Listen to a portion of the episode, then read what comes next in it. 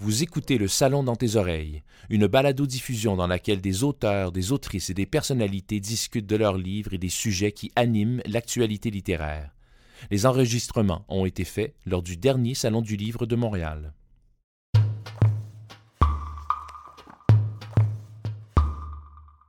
Poème de Suzanne Morin, 83 ans. Sur ma peau, je sens encore toutes les odeurs celle du cigare White Old à mon père, la bouche pleine de clous pour rembourrer ses meubles, la bague du cigare que j'enfilais à mon doigt, celle du jardin où ma mère cultivait des tomates, des radis et de la salade, et de l'amour qu'on mangeait cru.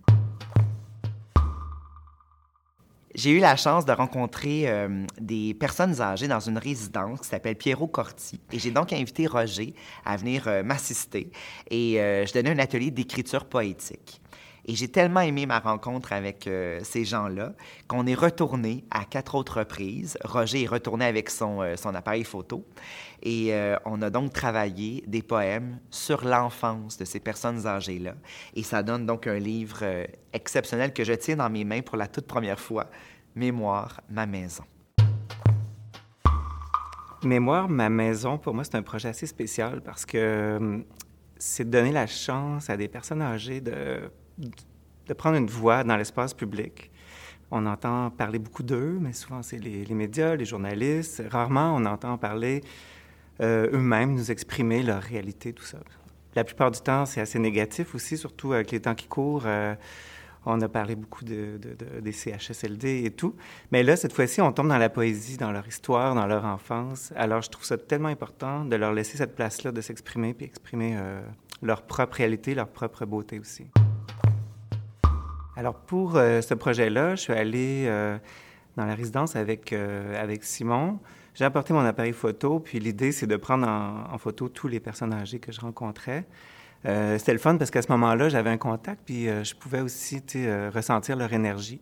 Alors, quand je reviens à l'atelier, que je regarde les photos, je les prends de côté, de, face, mais je sélectionne les gens avec qui il s'est passé quelque chose de particulier.